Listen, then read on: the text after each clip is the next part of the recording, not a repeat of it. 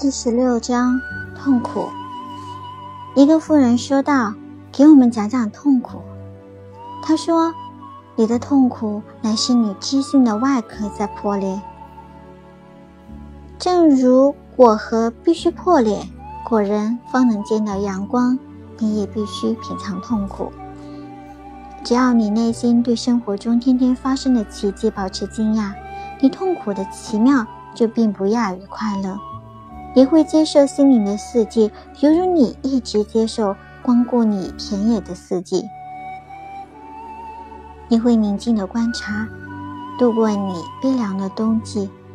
你的许多痛苦均属自找，它是你体内的医生，治疗你病体的苦药。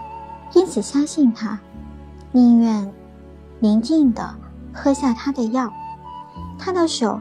虽然又重又硬，却由冥冥中那只温润的手在引导。